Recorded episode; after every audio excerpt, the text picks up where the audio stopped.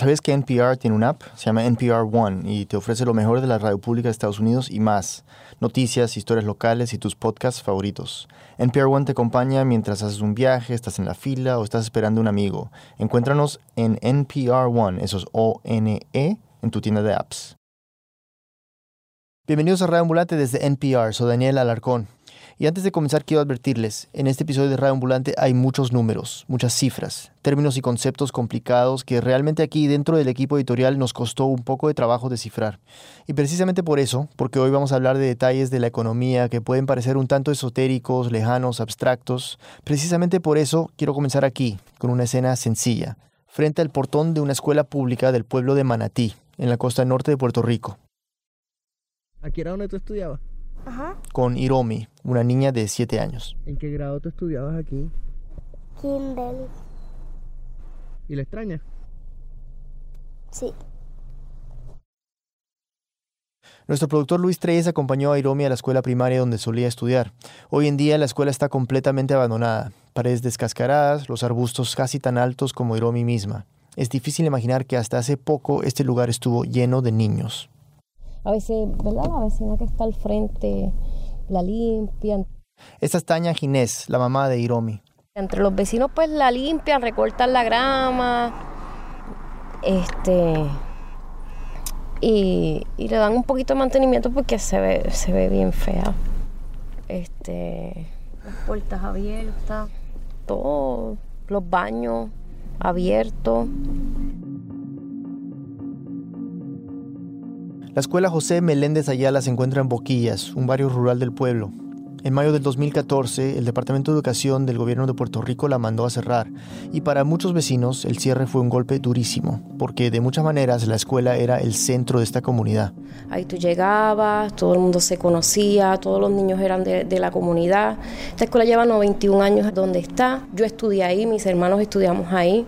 Yo crecí viendo a mis padres, ¿verdad? Eh, dando su labor voluntaria sábado, domingo, limpiando escuela, arreglando. En Boquillas, la gran mayoría de los estudiantes viven bajo el nivel de pobreza. La propia Tania está desempleada y tiene dos hijos mayores que también estudiaron en esa misma escuela.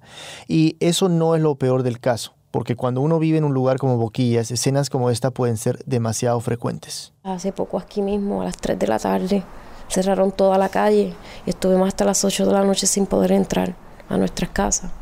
Ahí se formó un tiroteo, heridos y todo, y entonces cerraron toda, toda la carretera, todo este trayecto. Pero ¿tú crees que vinculado a tráfico de droga? Sí, entiendo que sí. Sí. Por eso la escuela era un lugar tan importante. Era el sitio donde los chicos podían sentirse seguros y donde quizás podían encontrar una alternativa para el futuro. Pero estos espacios, escuelas como esta alrededor de Puerto Rico están desapareciendo. El gobierno ha cerrado más de 100 escuelas en los últimos dos años. Y para entender por qué, primero hay que escuchar esto. La deuda pública, considerando el nivel de actividad económica actual, es impagable. Nuestro productor Luis Treyes lleva unos meses trabajando en esta historia desde Puerto Rico. Luis, este audio, ¿qui- ¿quién es este señor? Pues ese es el gobernador de Puerto Rico y el audio viene de un anuncio que hizo en junio del 2015 para anunciar que la isla tenía una deuda de 70 mil millones de dólares. Y si lo piensas, eso es muchísimo dinero para una isla muy pequeña en el medio del Caribe con una población de 3.5 millones de habitantes. Pero eso no fue lo único que dijo, porque la otra parte del anuncio era que era imposible pagar esa deuda en su totalidad. La meta será posponer por un número de años los pagos de la deuda Wow. Entonces, eh, ¿cómo así que no pueden pagar? O sea, ¿a quién le deben tanta plata? Pues a miles de instituciones que le prestaron al gobierno, bancos y fondos de inversión de Estados Unidos, pero también a individuos, a inversionistas individuales, a puertorriqueños que le prestaron dinero al gobierno. ¿Y te, y te acuerdas dónde estabas cuando escuchaste ese mensaje? Pues sí, yo estaba fuera de la isla, estaba en un viaje de trabajo en Guatemala, pero recuerdo perfectamente ver el anuncio del gobernador por internet y no lo podía creer, Daniel. Mi primera reacción fue, ¿cómo llegamos a endeudarnos de esta manera? Entonces hoy Luis va a intentar responder esa pregunta y otras. ¿Cómo se llega a ese punto? Y aún más importante, ¿qué pasa después cuando Puerto Rico no puede pagar? Es una historia que termina con despidos, pensiones en peligro y en colegios como el de Iromi cerrados. Y lo que pasa es que no siempre fue así. Parece que fue hace siglos, pero entre los años 50 y los años 80, Puerto Rico tenía un modelo de desarrollo económico que muchos países, tanto en Latinoamérica como en el Caribe, seguían. Observan una fábrica de hormonas de Atorrey, que es la aportación que hace Puerto Rico a la ciencia médica. Las cámaras del noticiero captan tres de las nuevas fábricas que ya están expandiendo sus operaciones. La inauguración de una nueva institución, concretamente la número 100, que se pone en funcionamiento, constituye evento de trascendental importancia. Bueno, esos son mensajes de los noticieros del gobierno de los años 60 y 50. Era una manera de anunciarle a la población la industrialización acelerada que se estaba llevando a cabo en la isla. Y los clips salen como de una especie de cápsula de tiempo de una época que vamos a llamar aquí la era de la 936. Y obviamente nadie que no sea de Puerto Rico va a entender qué significa eso, pero antes de explicarlo, quiero presentar a Teresa García. Ella trabajó en una de esas fábricas que acabamos de escuchar en los noticieros. Era química farmacéutica. Imagínatela en bata blanca, Daniel, rodeada de probetas, con espumas y explosiones. No, no es tanto como explosiones ni espuma. Este, yo comencé, sí, este, haciendo análisis, pero terminé supervisando el laboratorio. Eran los años 70. Teresa era una madre joven, tenía dos hijos y una casa en los suburbios. La familia contaba con dos ingresos, el de ella y el de su marido. Eran la típica familia de clase media puertorriqueña. Y Teresa en el trabajo. Hacíamos lomotil, que era para la diarrea. Hacíamos espironolactona, que era para la alta presión. Y también hacían muchas otras drogas. En esa época, unas 75 farmacéuticas internacionales abrieron fábricas en la isla.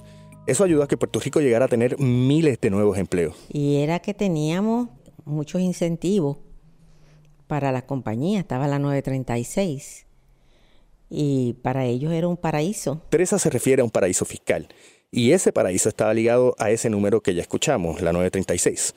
Es un número de un documento legal un código de los impuestos federales de Estados Unidos. Y lo que hay que entender es que ese código lo que hacía era que le abría el paso a que compañías de Estados Unidos se instalaran en Puerto Rico. Luis, espera, creo que tenemos que aclarar algo antes de seguir. Tiene que ver con el estatus político de Puerto Rico, que es un poco complicado, ¿no?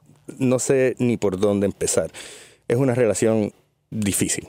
Pues nosotros somos un territorio americano. Un territorio, no un estado. Exacto, una colonia básicamente se nos aprobó una constitución en el 1952. Para tomar decisiones con respecto a cómo vamos a manejar nuestro gobierno. Pero somos ciudadanos americanos, usamos la misma moneda, podemos entrar sin ningún problema a los Estados Unidos. Los puertorriqueños que vivimos en Puerto Rico no podemos votar por el presidente de Estados Unidos, pero además no tenemos ni senadores ni congresistas que nos representen. Y esto es importante porque al final del día es el Congreso de Estados Unidos el que tiene la última palabra en los asuntos de la isla. Y me imagino que eso no es tan beneficioso. Pues no creas, a veces sí. Por ejemplo, ese número del que hablábamos, 936. Ese decreto durante años le trajo cosas buenas a la isla como te dije, era un estímulo, animaba a muchas compañías a que se mudaran a Puerto Rico. Así se salvaban de tener que pagar millones de dólares en impuestos a Washington. Y desde los años 50, distintos decretos como el de la 936 se habían convertido en el motor del desarrollo económico en la isla. Por eso fue que llegaron todas esas compañías, esas farmacéuticas que ya conocimos con Teresa. Pero el gobierno de Puerto Rico también tenía que poner de su parte. Eh, esa frase no la entiendo. Poner de su parte. ¿A qué se refiere? Pues es importante que sepas que Puerto Rico antes de los años 50 estaba muy subdesarrollado. Y para que la 936 funcionara, todas las compañías que venían necesitaban una cosa, infraestructura. Calles, carreteras, educación, grandes proyectos que por lo general se financian con bonos. Y para los que no saben lo que es un bono, ¿cómo lo defines? Un bono es básicamente un papel pero no es cualquier tipo de papel. Es un papel que certifica un préstamo. En este caso, un préstamo que se le hace al gobierno de Puerto Rico. O sea, una promesa de pago. Y con ese papel, el gobierno le garantiza al que compra los bonos que le va a pagar con intereses en una fecha determinada. ¿Quién los compra? Todo el mundo. Desde grandes fondos de inversión hasta ciudadanos comunes y corrientes. Ok, entonces en Puerto Rico, como en casi todos los países del mundo, el gobierno vende bonos para financiar su propio desarrollo. Exacto. Es absolutamente normal. Un gobierno no tiene ese dinero a la mano y por eso hace una emisión de bonos para conseguirlo. Y en Puerto Rico, comenzando en la década del 70, los bonos trajeron miles de millones de dólares en inversiones a la isla. eso el gobierno dice, yo quiero tomar prestado. Este es Jorge Irizarri, es un exdirector del Banco Gubernamental de Fomento de Puerto Rico. Es lo más cercano que hay en la isla a un banco central de gobierno. Y entre otras funciones, ese banco hacía los bonos cuando el gobierno necesitaba dinero para proyectos de infraestructura. Cuando se va a tomar prestado, la legislatura tiene que decir, autorizamos a que el gobierno tome prestado 500 millones para construir lo que sea, carreteras, acueductos. Ok, Luis, para aclarar entonces, cuando se aprueban bonos, lo que se está haciendo realmente es aprobar deuda. Sí, eso.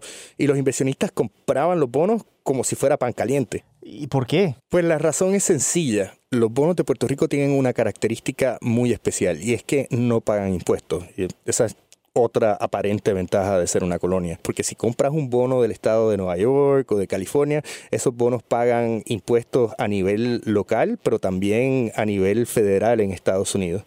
Jorge Irizarry me lo explicó así. Si compro un bono del Tesoro de Estados Unidos, tributa. Si compro un bono del gobierno de Puerto Rico, no tributa. Era más o menos esa diferencia. Entonces, en los años 90, ya entrados los años 2000, estos bonos puertorriqueños casi se vendían solos, porque a los inversionistas les encanta todo lo que sea libre de impuestos. Eso fue lo que me contó Rubén Rodríguez, un asesor financiero que se dedicaba a vender los bonos del gobierno a todo tipo de gente. Muchas veces en un mismo día se vendían billones de dólares. Era una locura. Eh, muchas veces eh, no, se daba abasto y había gente que se quedaba fuera porque realmente querían comprarlo y, y ya se habían acabado. Y aquí hay que aclarar que muchas veces los puertorriqueños eran los primeros de la fila para comprar estos bonos. Comenzando en los años 90, la gente de la isla le ha apostado en grande al gobierno y ha puesto una buena parte de sus ahorros ahí. Jorge Irizarry, el exdirector del Banco del Gobierno, me dio esta cifra en dólares que me sorprendió. 30 mil millones son bonos de Puerto Rico adquiridos por los puertorriqueños. Eso es mucha plata, mucha. ¿Y, y quién invertía eso? Pues ese es uno de los grandes problemas de esta historia, porque los inversionistas no eran millonarios, Daniel. Bueno, habían algunas personas que sí tenían fortunas considerables, pero mucha de la clase media puertorriqueña le entró a este juego de comprar bonos del gobierno. Doctores, abogados, ingenieros, personas como Teresa. Eh, una vez me retiré, mis ahorros los invertí en bonos de Puerto Rico, eh, pensando de que era una inversión segura la inversión de Teresa va a ser mucho más importante un poco más adelante en esta historia, pero por ahora hay que decir que la onda de los bonos se puso tan y tan de moda que mucha gente que lograba ahorrar un poco de dinero pues intentaba comprarlos.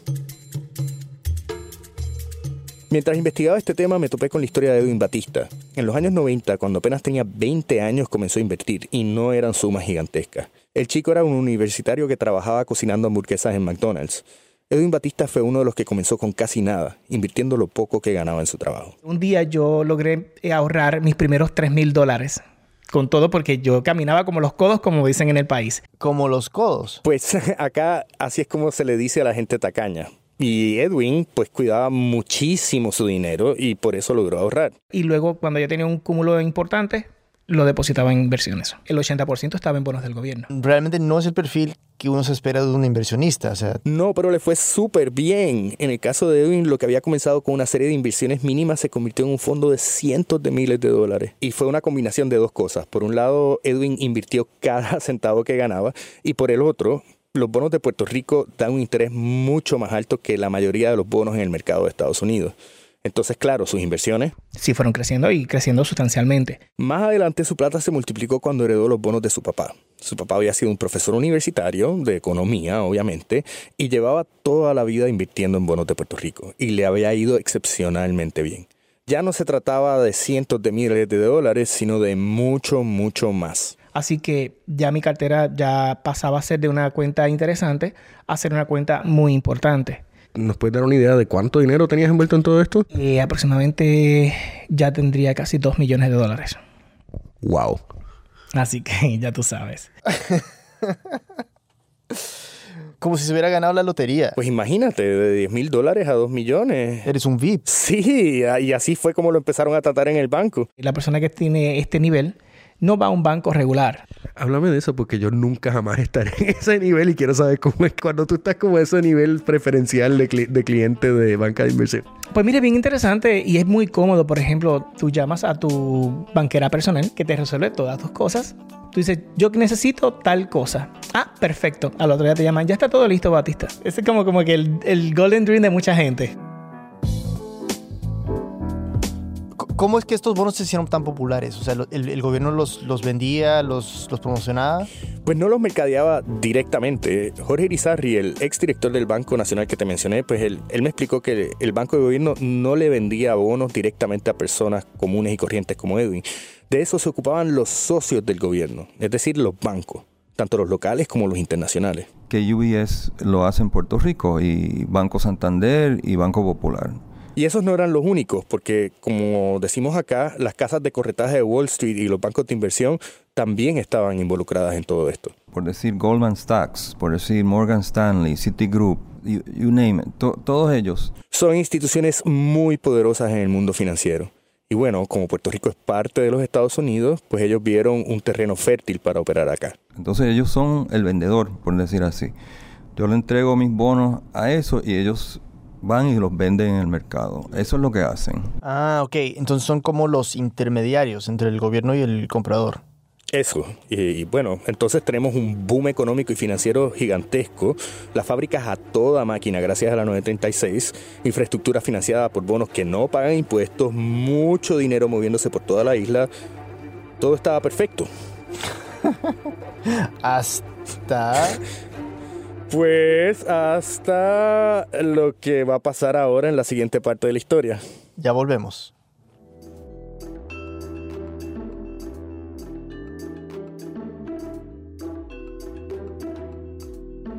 Si buscas nuevos podcasts, el mejor lugar es NPR One, el app de NPR. Hay nuevas temporadas de programas como Embedded, How I Built This, Invisibilia y Code Switch. Si te quieres escapar de una fiesta navideña, de tu familia o de lo que sea, pues no hay mejor manera que escuchando estos podcasts. Audio siempre disponible en NPR One o npr.org slash podcasts.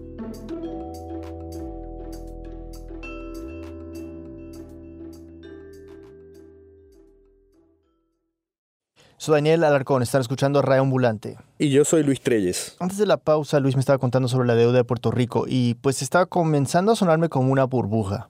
Pero no de las que se revientan, sino de las que se desinflan lentamente, porque no fue una cosa dramática, no sucedió de la noche a la mañana, tomó más de una década. Y hasta diría que mucha gente no se dio cuenta de lo que estaba pasando hasta que fue demasiado tarde. Tienes que recordar, Daniel, que al final del día toda esa riqueza estaba circulando en la isla gracias al número ese mágico que ya hemos mencionado varias veces. 936. Sí, eso era lo que le daba solidez al sistema financiero, porque todas esas farmacéuticas mantenían a la economía en crecimiento. Pero llegó el momento en que el Congreso de los Estados Unidos se cansó de tener a su propio paraíso fiscal en medio del Caribe, porque recuerda, cada una de esas farmacéuticas que venían a construir fábricas en Puerto Rico se llevaba a trabajos de estados como New Jersey. Entonces, en 1996 decidieron cerrar la 936. Y, y entonces ahí acaba la película. No, porque no fue de un día para otro. El Congreso dio un periodo de 10 años para que se terminara por completo. Y bueno, ya para el 2006 las farmacéuticas tenían que pagar impuestos federales y como te puedes imaginar, Puerto Rico ya no se veía como un lugar tan atractivo para venir a construir una fábrica. ¿Te acuerdas de Teresa García? Claro, la química. Pues ella fue una de las afectadas por el decreto que acabó con la 936. Apenas anuncian eso, Entonces, lo que hicieron las farmacéuticas grandes fue mover los headquarters a Europa, a Francia, a Irlanda, por allá. En total, en una década, Puerto Rico perdió unos 50.000 empleos como los de Teresa. Buenos empleos, Daniel, con buena paga, estables. Todos ellos se desvanecieron. ¿Y Teresa qué hizo? Pues se podría decir que ella fue una de las afortunadas, porque Teresa vio a tiempo lo que iba a suceder. No es fácil. Eh, Nosotros sabíamos que iban a comenzar a haber olas de despido, que eventualmente mucha de la gente se iba a tener que ir. Entonces Teresa decidió no esperar a que la farmacéutica en la que trabajaba se fuera. En el 2005 pudo jubilarse y la farmacéutica le dio una compensación de 150 mil dólares. Generosa. Sí, bastante. Teresa quería poner ese dinero a rendir una mensualidad cómoda, sobre todo en ese momento que estaba dejando de trabajar, porque en esa época tenía 60 años. Mi esposo pues comenzó a, a orientarse con eh, este, corredores de, de de casas de corretaje y a ver cuáles eran las mejores inversiones. Oh, no. Sí. Aquí es donde la historia de Teresa empieza a chocar de frente con la historia de la deuda del gobierno. Y en el momento en que tomé la decisión, pues decidimos hacer eh, la inversión que hicimos. En bonos de Puerto Rico. Todo esto estaba pasando a mediados de la década pasada. Cuando Teresa empezó a invertir, nadie se imaginaba que el gobierno de Puerto Rico iba a fallarle a su bonista. Al revés, invertir en Puerto Rico era hasta patriótico. Y de una vez estaba ayudando a mi país para construir escuelas, carreteras. Esa motivación, la de ayudar al país a seguir desarrollándose, eso fue algo que escuché de varios inversionistas. Edwin Batista me dijo algo similar. Y el, el, mismo banco, el broker, me decía, es para el país, para construir el país. Yo, pues dale, vamos a dar, meterle mano al país. Y me sentía que estaba aportando de cierta manera a que el país funcionara. Pero invertir en Puerto Rico se estaba convirtiendo en una propuesta cada vez más riesgosa. La 936 se terminó finalmente en el 2006 y el gobierno no tenía una alternativa para sustituirla. Puerto Rico se había quedado sin ese número mágico que hacía que su economía creciera con fábricas y empleos bien pagados. Para compensar, el gobierno invertía más dinero en el sistema de educación, en salud y en programas antipobreza, pero cada vez había menos gente empleada en la empresa privada. Y esto es una ecuación terrible porque eso significa que hay menos contribuyentes que puedan sostener el gasto del gobierno. En otras palabras, el gasto público seguía creciendo y la economía no. Y por eso las finanzas del gobierno estaban cada vez peor. Y si ves en todos esos años del 2000 hasta el 2014, el gasto del gobierno es mayor que el ingreso del gobierno. En junio, cuando fui a visitar a Jorge Irizarry, el ex banquero del gobierno, a su oficina, ya me tenía preparadas varias gráficas en la computadora. En la pantalla se veía la diferencia entre ingresos y gastos durante los últimos 15 años. Y de todas las gráficas que vi, y habían varias, la que más me llamó la atención mostraba una línea roja que se disparaba hacia arriba año tras año. La, la línea roja es el nivel de gasto actual. Y aquí dice, el déficit acumulado entre el 2000 y el 2013 era 23.500 millones. Entonces no es una práctica sostenible para nadie. Este, o sea, es como, sa como sacar una hipoteca, sacar una hipoteca para pagar la, la cuenta de, de la electricidad. Exacto. Y para cubrir ese déficit, el gobierno utilizó el último recurso que le quedaba, los bonos, pero con un cambio importante. Ya no se utilizaban solamente para hacer obra pública, sino para cubrir gastos comunes y corrientes del gobierno. O sea, el tipo de cosas que uno nunca debería pagar con préstamo. Exactamente. Y todo esto era súper conveniente para los bancos, porque con cada nueva emisión de bonos ellos salían ganando. Rubén Rodríguez me explicó que muchos de sus colegas en la industria se enfocan en, si yo vendo esto, ¿cuánto me gano? Y la respuesta es que se ganaba bastante. Aún después de que se eliminara la 936, después del 2006, Rubén seguía vendiendo bonos que se acababan a los tres días de haber salido al mercado. El gobierno decidía que necesitaba más dinero, anunciaba que iba a sacar una nueva emisión de bonos y luego gente como Rubén los vendía y cobraban una comisión por la venta. Si, la venta tuya durante esos dos o tres días eran 10, 15, 20 millones y muchas veces más, pero mucho más, eh, inmediatamente a ti te pagaban esa comisión. Yo llegué a ver comisiones en un mes de 45 mil, 100 mil dólares. Eh, realmente, sí. Wow. Sí, muchísima plata. Y sobre todo pensar en cifras así en Puerto Rico, donde más de la mitad de la población vive bajo el nivel de pobreza. Es absurdo. Ya, pero las personas que compraron estos bonos no se dan cuenta que las finanzas públicas no estaban nada bien. ¿Por qué seguían invirtiendo en el gobierno si sabían que se gastaba más de lo que se recaudaba? Bueno, eso mejor que te lo explique Jorge. Bueno, sí, todos fuimos bien optimistas. A partir del 2000 el gobierno no ha tenido un solo año con el presupuesto al día, ni uno. Pero cada año volvían a decir que ahora sí ya habían resuelto los problemas y que se iba a recaudar más dinero en impuestos y luego esos recaudos nunca aparecían. Todos los puertorriqueños y todos los gobiernos, los gobernadores y los legisladores, todo el mundo fue bien optimista. Nadie dijo, wow, espérense, esto no, no debemos seguir por aquí. Y como dijo Irizarry, no era solamente el gobierno. Rubén Rodríguez, el asesor financiero, recuerda que cada año en el banco de inversiones en el que trabajaba llegaban varias firmas de analistas financieros de Estados Unidos. Los contrataban para asesorar a los vendedores de bonos. Y venían todas estas otras compañías que también tenían mucha inversión en Puerto Rico y seguían a Puerto Rico y todo era color de rosa. Pero no todas las compañías eran así. Rubén me contó que había una, Nubín, que regularmente sonaba la voz de alarma. Eran ellos los que decían que la insolvencia del gobierno estaba a la vuelta de la esquina.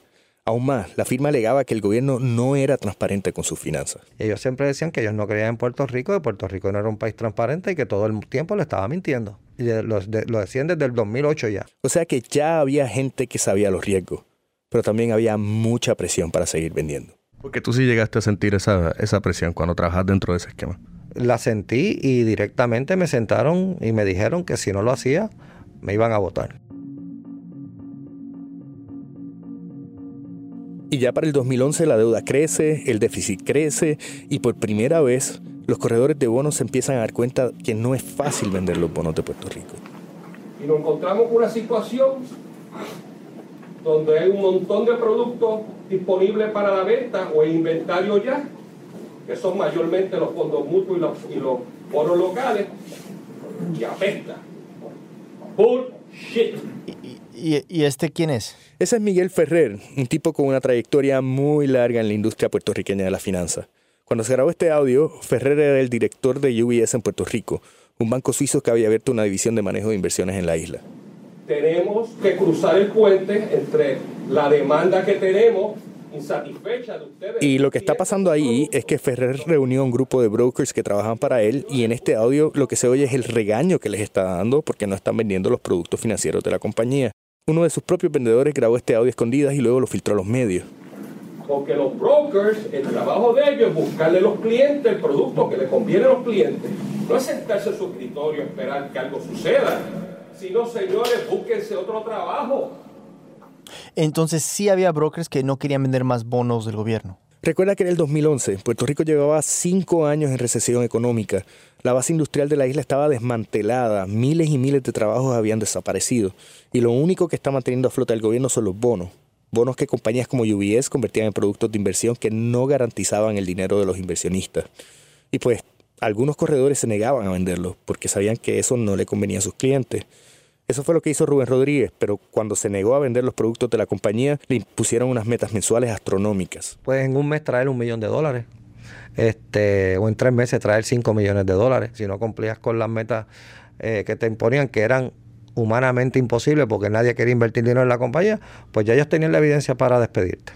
Eventualmente la situación llegó a tal grado que en el 2013 las agencias acreditadoras bajaron la categoría de muchos bonos, porque parte del mercado se regula con estas agencias que básicamente toman la capacidad de repago de los gobiernos y le dan como una nota, es decir, A o triple A o doble A, para ver si son buena paga. Es como chequeándole el crédito al gobierno. Sí, algo así, pero por más de 50 años la deuda de Puerto Rico había tenido una de las clasificaciones más altas.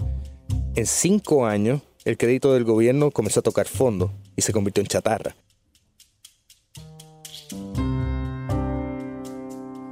Y eso tuvo unas consecuencias terribles para inversionistas como Edwin Batista. No sé si te acuerdas, Daniel, pero él fue el que comenzó invirtiendo su salario de McDonald's y llegó a tener 2 millones de dólares. En menos de cuatro años ese dinero comenzó a desaparecer. De 2 a un millón. Entonces de un millón pasó a 700. Y entonces de 700 pasó a como 600 más o menos. Y no paró ahí. La cuenta no dejaba de perder valor. Entonces es bien gracioso porque tú pasas de un, ser un cliente de, de Popular One a banca regular y después te pasas a que te llamas y nadie te contesta el teléfono. Y algo parecido le pasó a Teresa García, la química jubilada de la farmacéutica. Ella invirtió los 150 mil dólares de su retiro en bonos puertorriqueños y en su caso, Teresa pudo ver cómo se desplomaba su inversión casi en tiempo real. Yo la chequeo todos los días y yo he visto desde el 2012, 2013 para acá, cómo mi cuenta ha ido bajando vertiginosamente. ¿Por qué? Porque el, según va bajando la acreditación de los bonos, la gente coge pánico y empieza a vender y, y va bajando su valor.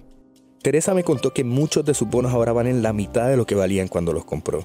Pero el verdadero problema es que aunque Teresa quisiera deshacerse de ellos, no va a nadie que quiera comprarlos, ni siquiera con un 50% de descuento. Yo tengo un bono que co costaba 100 dólares, ahora vale 50, pero si voy al mercado a venderlo me dicen, nah, yo te voy a dar 5. Si tú quieres vender, yo te voy a dar 5. Yo no puedo correrme ese riesgo. Luego voy a perder todo. Y con cada nuevo bajón vienen las preocupaciones y la ansiedad. La gran pregunta para Teresa es cómo ella y su marido se ajustarán ahora que son mayores y necesitan más dinero para sus gastos médicos. Yo trato de, de buscar la manera de tranquilizarme porque mi esposo es diabético y todas estas cosas a él lo afectan más que a mí. O sea que yo tengo que buscar la manera de ser fuerte para que él, él no se sienta tan mal. Pero para los dos ha sido un cantazo fuerte.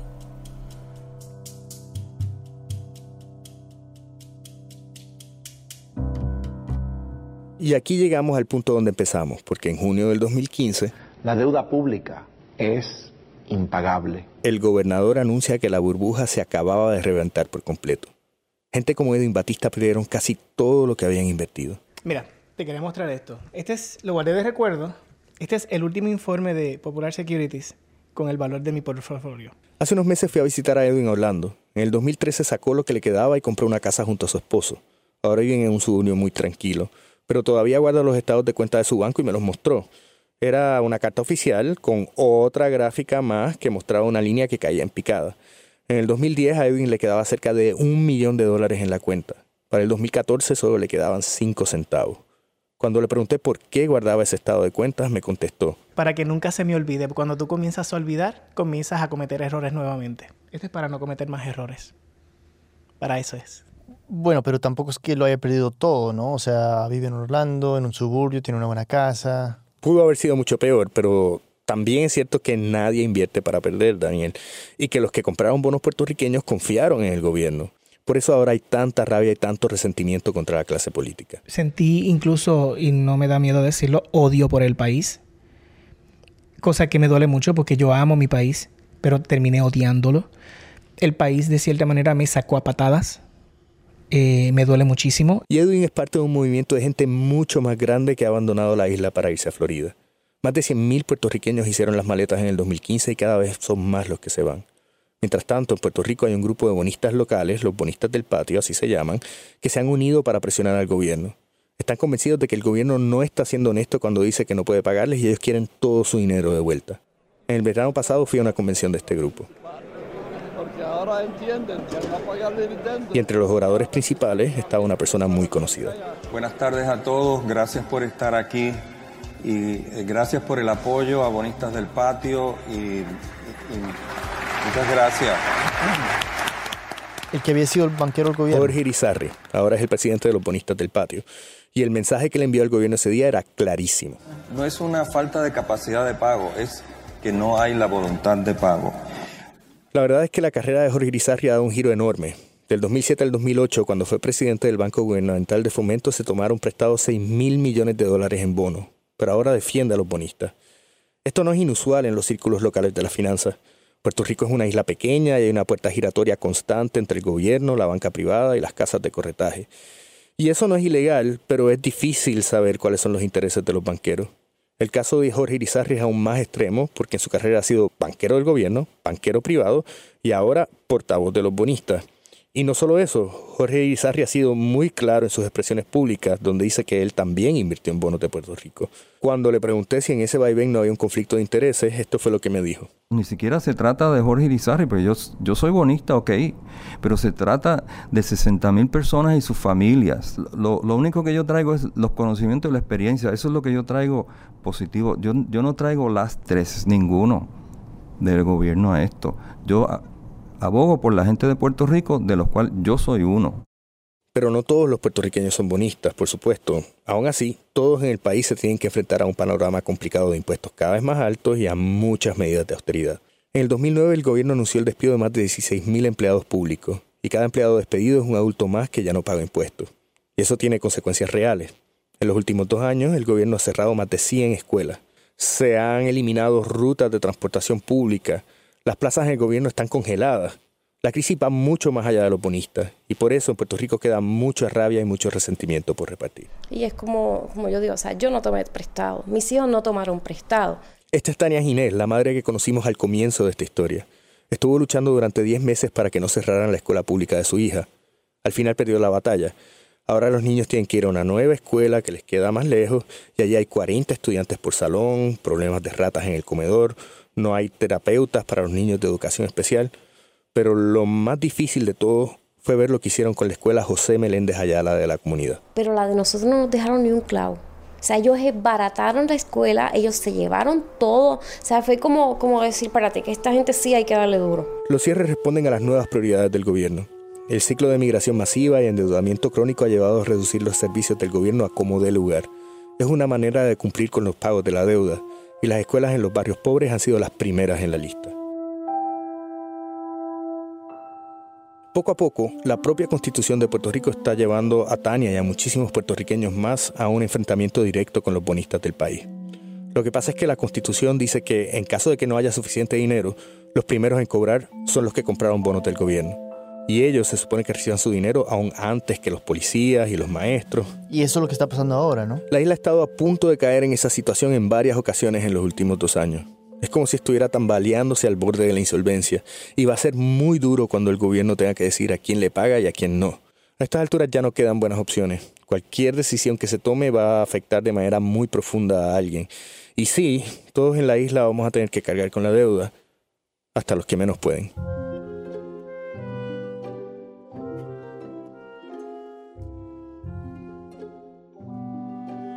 Algunos economistas estiman que un tercio de la deuda puertorriqueña le pertenece a fondos de alto riesgo, conocidos como fondos buitre de Wall Street. Son firmas que se dedican a especular con la deuda de países en apuros, y esto puede hacer que cualquier negociación para reducir la deuda de Puerto Rico sea aún más difícil. Y otra cosa, en septiembre del 2016 comenzó a operar una Junta de Supervisión Fiscal, nombrada por el Congreso de Estados Unidos. Esta junta básicamente controla las finanzas de la isla, aún por encima del gobierno local. La Junta estará en funciones hasta que Puerto Rico logre balancear su presupuesto y pueda volver a vender bonos. Y mientras tanto, esta Junta tiene el poder de reducir los servicios y la nómina de gobierno, buscando ahorrar como sea. Puede también forzar recortes en las pensiones de los empleados públicos y también puede negociar recortes en el pago de la deuda. Y al final todo parece indicar que Puerto Rico no ha tocado fondo. Luis Trace es productor de Radio Ambulante. Esta historia fue editada por Camila Segura y por mí. Agradecemos la ayuda de Deepak Lamba, Elias Gutiérrez, Robert Smith y Mercedes Martínez. La mezcla es de Isabel Vázquez. El equipo Radio Ambulante incluye a Silvia Viñas, Fe Martínez, Elsa Liliana Ulloa, Barbara Sawhill y Carlos Orlando.